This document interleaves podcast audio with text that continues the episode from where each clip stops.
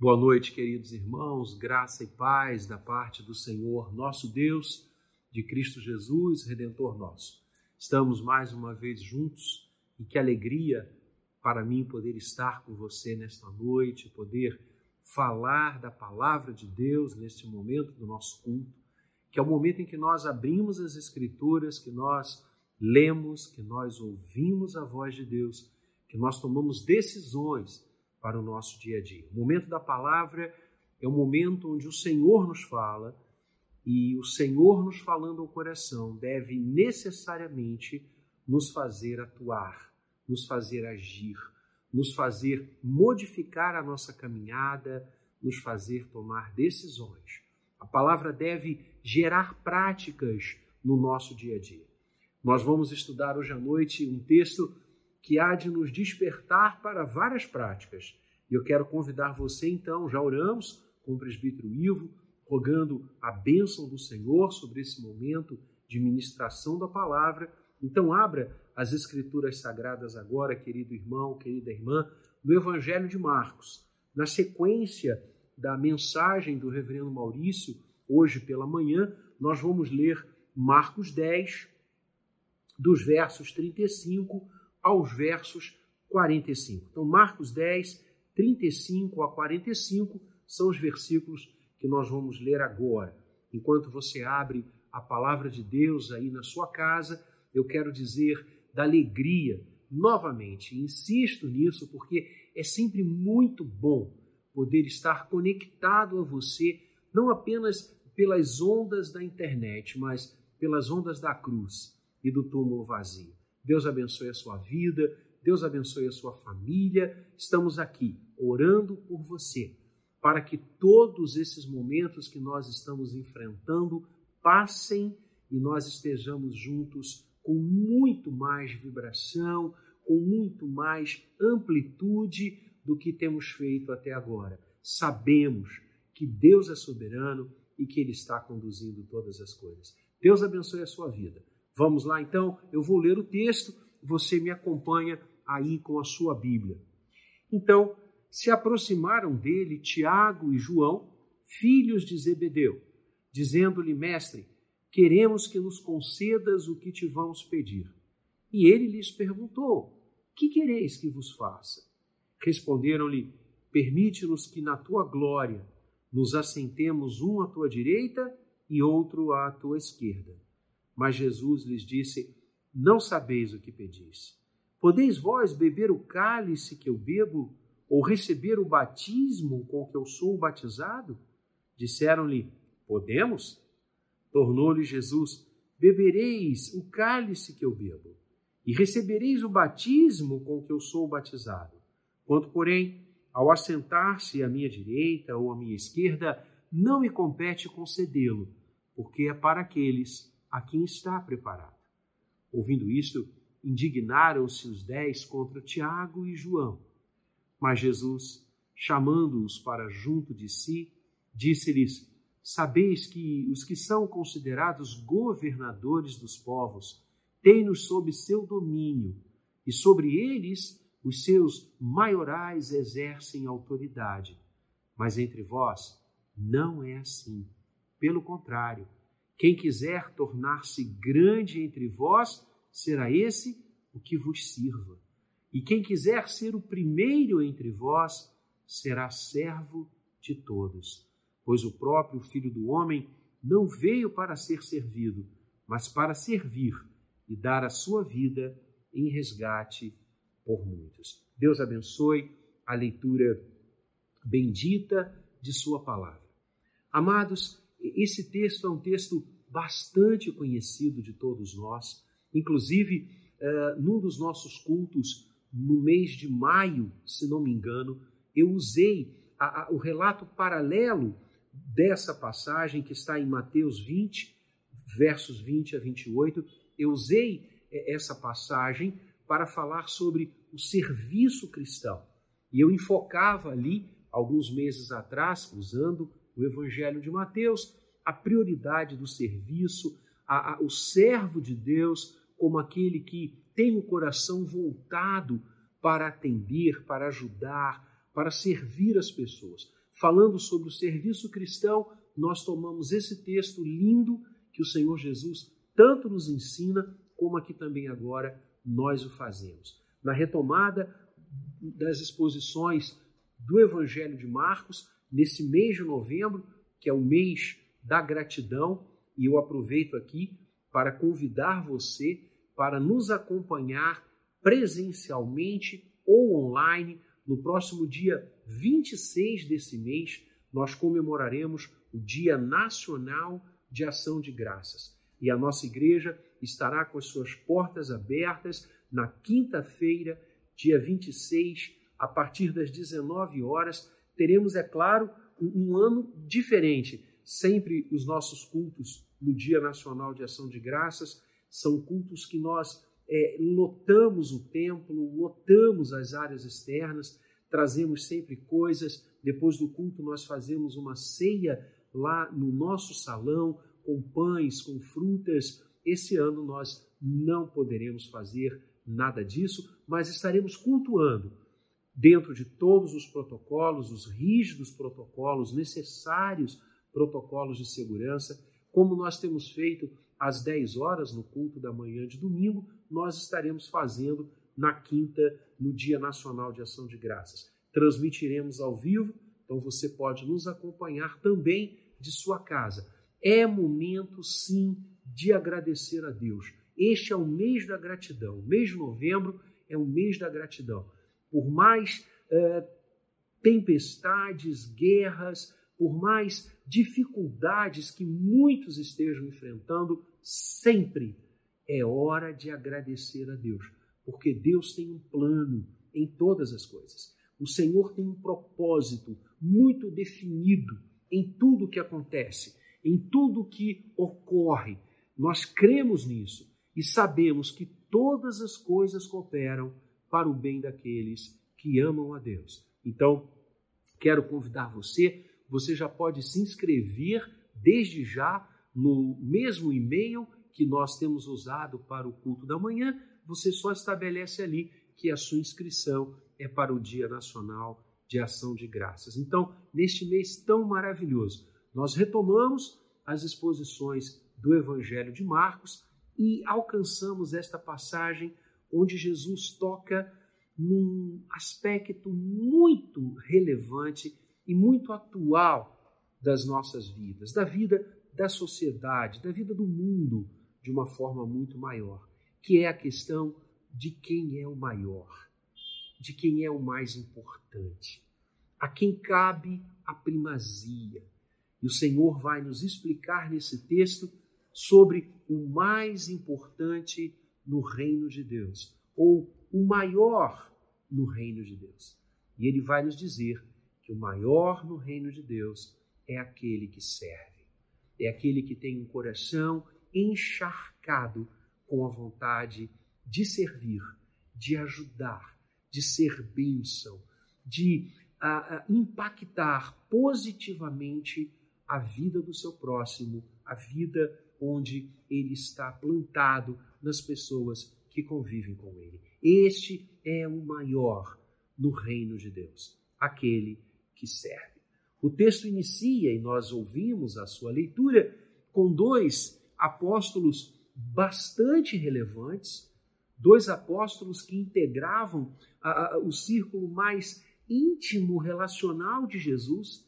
Nós sabemos que Jesus tinha a multidão para quem ele falava, para quem ele ministrava, seus milagres eram feitos, as multidões o cercavam, iam atrás dele. Depois há um outro grupo, que é o grupo dos discípulos, e este grupo dos discípulos, nós sabemos que pelo menos ele era constituído de cerca de 70 pessoas, um pouco mais de 70 pessoas. Os evangelhos nos falam que houve um momento que Jesus envia os seus discípulos de par em par às cidades circunvizinhas onde ele estava, e este número era em torno de 70. Há um terceiro grupo agora, que são os apóstolos, em número de 12, numa referência direta as tribos de Israel, e dentre estes doze, você tem três, Pedro, Tiago e João, que fazem parte deste círculo relacional mais íntimo, mais chegado de Jesus. Então, nós estamos aqui diante de um pedido que Tiago e João, que andavam muito próximos a Jesus, é, o procuram para fazer. E Jesus acolhe dizendo: O que quereis? E eles então pedem a Jesus que no reino, na glória, naquele momento que todos nós aguardamos, o momento da eternidade com o Senhor, eles se assentassem um à direita, o outro à esquerda. Posições de mando, posições de autoridade, posições de relevância. É como se Tiago e João estivessem pedindo a Jesus: é, é permita-nos ser os maiores, permita-nos ter o destaque maior junto a Ti, junto a todas as outras pessoas, junto a todos aqueles que te seguem e vão te seguir. E Jesus disse: Vocês não têm noção do que vocês estão me pedindo. E eles dizem: Temos sim. Vejam que coisa interessante, como que a, a, a limitação humana estabelece as falas, não é? E Jesus diz: Bem, vocês podem continuar comigo, vocês vão enfrentar muitas coisas e sabemos que eles enfrentaram, mas Jesus é, é tira o foco dessa discussão acerca da proeminência, acerca de quem é o maior, acerca de quem é o mais importante. E essa fala chega até os outros discípulos, a palavra diz que eles ficam indignados. Os outros dez ficaram indignados acerca deste pedido que João e Tiago fazem. E, e, o clima ficou tão complicado no colegiado apostólico, a, a, a, esse momento foi tão ruim para o grupo que Jesus os reúne. Jesus os chama, verso 42, e fala o seguinte: Ora, sabeis que os que são considerados governadores, mandantes, dirigentes dos povos, têm-no sob o seu domínio, sob o seu poder, e sobre eles os seus maiorais, aqueles que são os mais importantes, exercem autoridade. Então Jesus diz: olha, não é assim no mundo. Não é assim na sociedade em que nós vivemos, em que nós partilhamos. Os maiores, os governantes, aqueles que têm o mando, o mando político, o mando econômico, eles é, é, é, é, exercem poder, exercem este controle, este mando sobre todas as pessoas. Não é assim? Sem dúvida que é. E Jesus avança no verso 43. Mas entre vós não é e não será assim. Pelo contrário, quem quiser ser o maior, seja o servo de todos os outros. Quem quiser ser grande, sirva. Quem quiser ser o mais destacado, seja o servo. Quem quiser ser o maior no reino, sirva a todas as pessoas. Esse é o foco que Jesus está dando a esse texto. Partindo da premissa de como o poder é exercido no mundo, como o poder é exercido na sociedade, o Senhor fala de como o poder agora será exercido no seu reino. No reino de Deus, o poder não é exercido pelas autoridades que governam, pelas autoridades endieiradas, ou por alguém que tenha o comando sobre a vida dos outros. No reino de Deus, o poder é exercido pelo serviço. Maior é aquele que serve. Ora, e como é que nós podemos nos tornar é, os maiores no reino? Como nós podemos nos tornar servos cada vez mais comprometidos com o serviço do Senhor com os homens a quem Deus ama e nos envia a servir.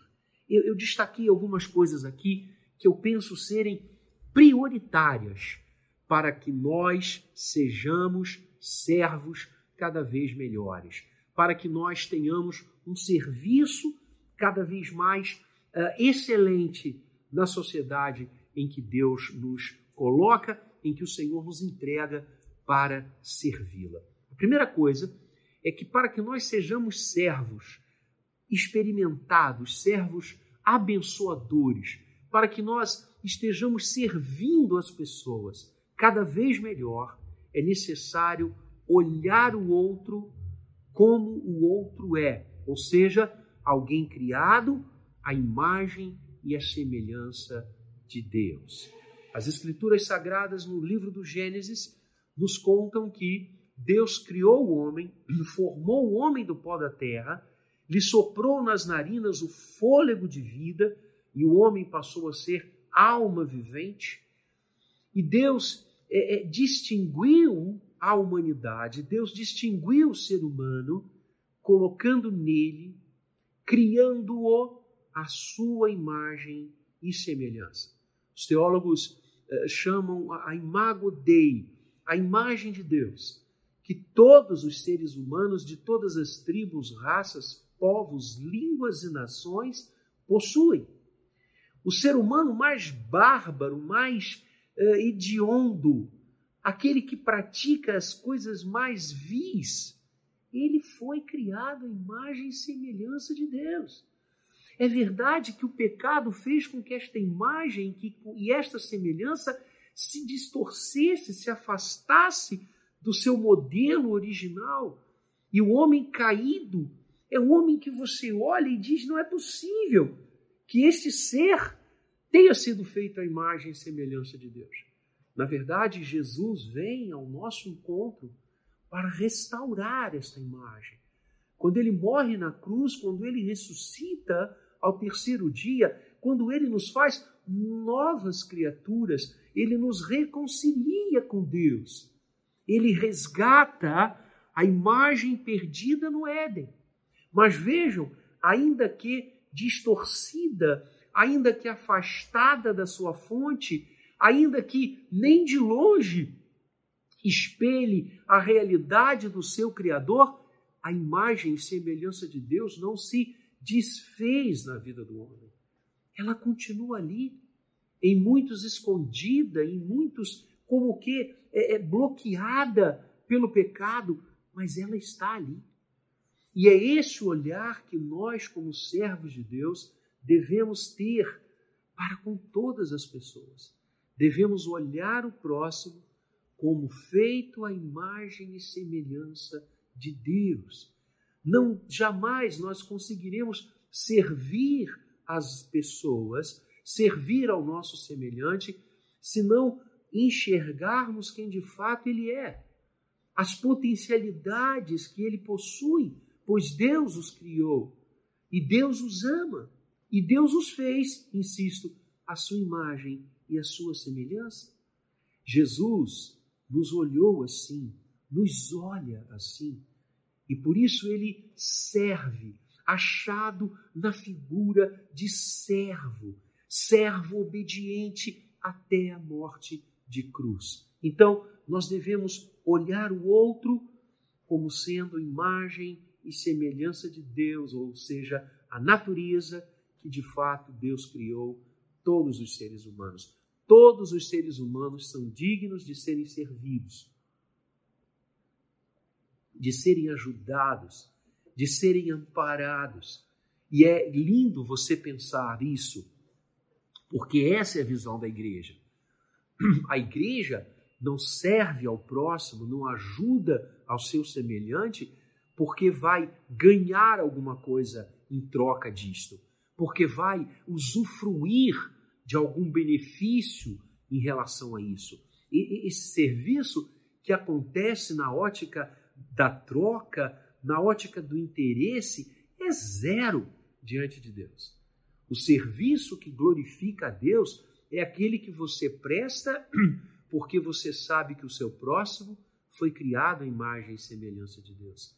E é digno de carinho, é digno de amor, é digno de amparo. O maior no reino é aquele que serve, é aquele que está sempre pronto a ajudar, auxiliar, não a fazer mal, não a destruir com palavras, com gestos, com atitudes, com ódio, mas é alguém que vê no seu próximo a imagem e a semelhança do Senhor. Por isso, vamos amar a todos, vamos ajudar a todos, vamos ser servos de todos. A segunda coisa, eu creio, que nós nos tornaremos servos cada vez maiores e cada vez mais comprometidos com o nosso próximo, se nós olharmos cada um dos outros, cada pessoa, como superiores a nós mesmos. Ou seja, olhar para o próximo e entender que ele é melhor do que nós, que ele tem virtudes, que ele tem coisas lindas na sua vida. E essa visão de serviço é uma visão que por isso se encharca de humildade. A humildade é olhar o outro acima, é olhar o outro e saber que ele está lá e nós estamos aqui. Ou seja, não há como servir pisando nas pessoas. Não há como servir querendo ser o maioral, querendo ser o proeminente, querendo ser o maior. Não! Nós servimos porque os outros precisam, requerem isto e nós precisamos enxergar que todos têm virtudes, valores e coisas lindas na sua vida. Cabe a nós servir as pessoas e neste serviço voluntário, neste serviço é, é, é desinteressado, nós vamos descobrir quantas coisas maravilhosas os nossos próximos têm, o nosso próximo possui. Eu tenho certeza que este olhar de valorizar o outro está faltando muito nos nossos dias. Nós continuamos a querer nos assentar à direita e à esquerda do Rei Jesus. Nós precisamos valorizar o nosso próximo. Nós precisamos ter um olhar diferente para com as pessoas que nos cercam. O olhar que Deus tem para nós. Como Deus nos valoriza. Como Deus se envolve com a gente. Deus nos valorizou tanto que a segunda pessoa da Trindade se fez homem e habitou entre nós. Fez-se carne e habitou entre nós.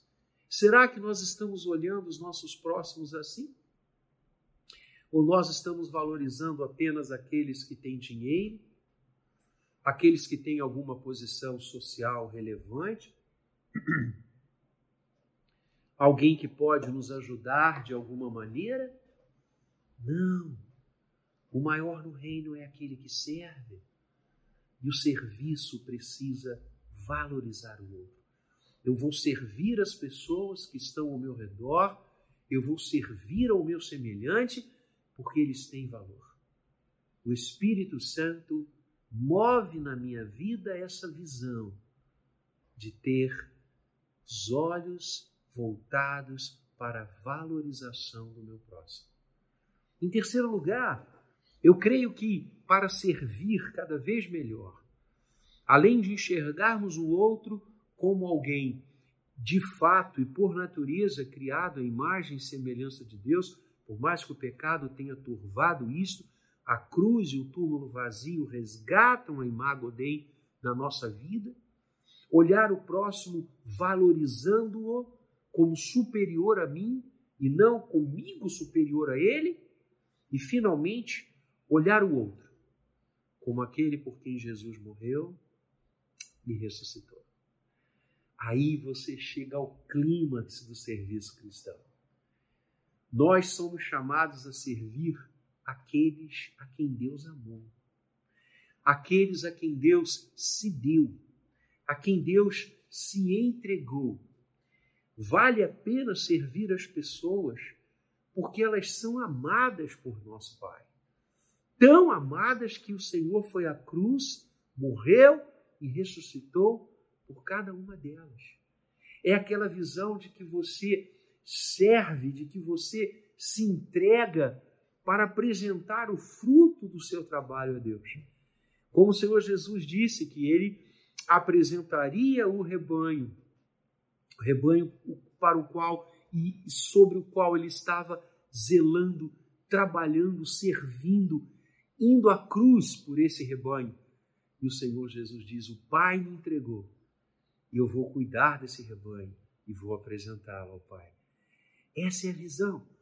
Quantas pessoas passam pela nossa vida necessitando do nosso serviço, necessitando da nossa presença, da nossa inteligência, dos nossos valores, precisando de que nós as acolhamos.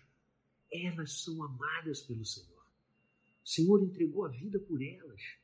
Essa é a visão da evangelização, essa é a visão da missão da igreja. É isso que faz com que a igreja se distingua de qualquer outra obra ou agência de feitos sociais. A igreja educa, a igreja cuida, a igreja é, sustenta, a igreja abençoa com bens materiais todas as pessoas que ela puder fazer, mas ela não é uma ONG religiosa. A igreja serve porque Deus amou o mundo de tal maneira que deu seu Filho unigênito para que todo aquele que nele crê não pereça, mas tenha vida eterna. Essa é a visão que nós temos do ser humano. Nós servimos porque a humanidade foi objeto do amor do Senhor. E a igreja ama essas pessoas, todas elas, sem distinção. A igreja está ali para abençoar, para orar, para falar da palavra, para sustentar se necessário for, para cuidar. E quantas igrejas Quantas denominações ao longo da história abriram hospitais, colégios, abrigos, creches, a igreja presbiteriana espalhada pelo Brasil. Nós temos quantos educandários, quantos hospitais. Isso é bênção diante de Deus. Que bom que nós podemos servir as pessoas e assim será até aquele dia que o Senhor Jesus voltar. Mas nós servimos, não fazemos o bem pelo bem. Nós fazemos o bem para a glória de Deus. Nós fazemos o bem não para a retribuição desse bem, mas nós fazemos o bem para que Deus seja glorificado através do nosso serviço, para levar essas pessoas aos pés da cruz, para levar aqueles a quem servimos até o Calvário, para que eles vejam o grande amor, o imenso amor daquele que se deu, porque Ele é o reconciliador de todas as coisas consigo. A igreja serve porque Deus amou o mundo. E a igreja é serva do seu Senhor. E a igreja vai assim também agir. E eu fecho esse texto com o versículo 45. Como devemos servir? Já vimos a maneira, o olhar que devemos ter para com o nosso próximo, para servi-lo cada vez melhor. E no verso 45, Jesus nos diz como devemos servir. A, a, a joia dessa coroa. Jesus diz: Pois o próprio Filho do Homem não veio para ser servido, mas para servir e dar a sua vida em resgate por muitos. Sabe como eu e você devemos servir com esses olhares que eu falei há pouco, imitando o nosso Senhor, imitando Cristo Jesus. É isso que Jesus faz. Esta é a chave desse texto. Quando ele fala a Tiago, a João, quando ele fala com os doze reunidos, dando exemplo do poder e da liderança que os homens exercem uns sobre os outros, e ele fala sobre o serviço agora, que é o grande prisma, o grande diferenciador, o grande pomo que há de estabelecer quem é o maior no reino, aquele que serve. Ele diz: Vejam o meu exemplo. Eu estou fazendo isso. Então façam. É isso. Jesus não exerceu o seu domínio sobre nós de forma autoritária, de forma ditatorial por mais que ele pudesse, porque ele é o soberano de todas as coisas. Mas de que maneira o Senhor exerce a sua presença conosco? Em amor, em misericórdia, em redenção. E ele diz: Eu dei a minha vida em resgate por muitos. Eu darei a minha vida em resgate por muitos. Amados, devemos imitar o nosso Senhor. Ele se deu, nós devemos nos dar. Ele se entregou, nós devemos nos entregar. O serviço cristão deve nos consumir como uma vela que se consome iluminando, servindo. Assim também nós estamos neste mundo para servir ao Senhor, para abençoar o nosso próximo, para ajudar todas as pessoas que precisem da gente. Nós estamos aqui para fazer como o nosso Senhor fez, pois o Filho do Homem não veio para ser servido. Não queira ser servido, não procure os primeiros lugares, não deixa a vaidade de lado, é, ofereça-se a Deus como vaso de barro nas mãos do oleiro. Se dê ao Senhor, como Cristo está nos dizendo aqui: eu não vim para ser servido, mas para servir e dar a minha vida em resgate por muitos. Ele serviu de todo o coração. Façamos isso. Sirvamos de todo o coração. Ele serviu pleno de misericórdia. Façamos isso. Tenhamos misericórdia das pessoas. Tenhamos e sintamos com o coração o que elas estão sentindo. O Senhor serviu com amor eterno. Peça a Deus que você ame as pessoas que Ele colocar no seu caminho. Que você tenha um olhar diferente sobre elas para que você as ajude, para que você as abençoe, para que você seja bênção, como ele disse a Abraão para ser, se tu uma bênção, que nós sejamos bênçãos nas mãos dele. E que nós não queiramos jamais exercer sobre os outros o mundo como o mundo quer, faz e nos ensina, mas que nós estejamos com os ensinos das Escrituras que nos manda amar que nos assinala o poder do amor, o poder do serviço, o poder da misericórdia. O Filho do Homem não veio para ser servido, mas para servir. Que Deus nos abençoe e que nós aprendamos que o maior no reino é aquele que serve. Que aqueles que estarão assentados na primeira fila são aqueles que se doam ao outro, que se entregam, para ajudar e abençoar. Que aqueles que têm a proeminência são aqueles cujas vidas são exemplos e paradigmas de serviço a Deus, de serviço ao próximo. Que o Senhor nos abençoe. Vamos orar?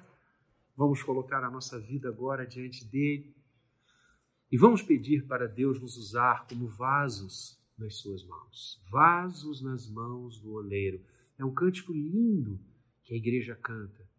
Que eu e você sejamos esses vasos, vasos de bênçãos, vasos de glorificação do Senhor, vasos que olhem para o outro no desejo único de servi-los para a glória de Deus. Feche os seus olhos aí comigo, vamos orar. Pai querido, Deus amado, muito obrigado, porque tua palavra nos ensina de forma tão clara, de forma tão límpida, de forma tão transparente, que nós vivemos para servir.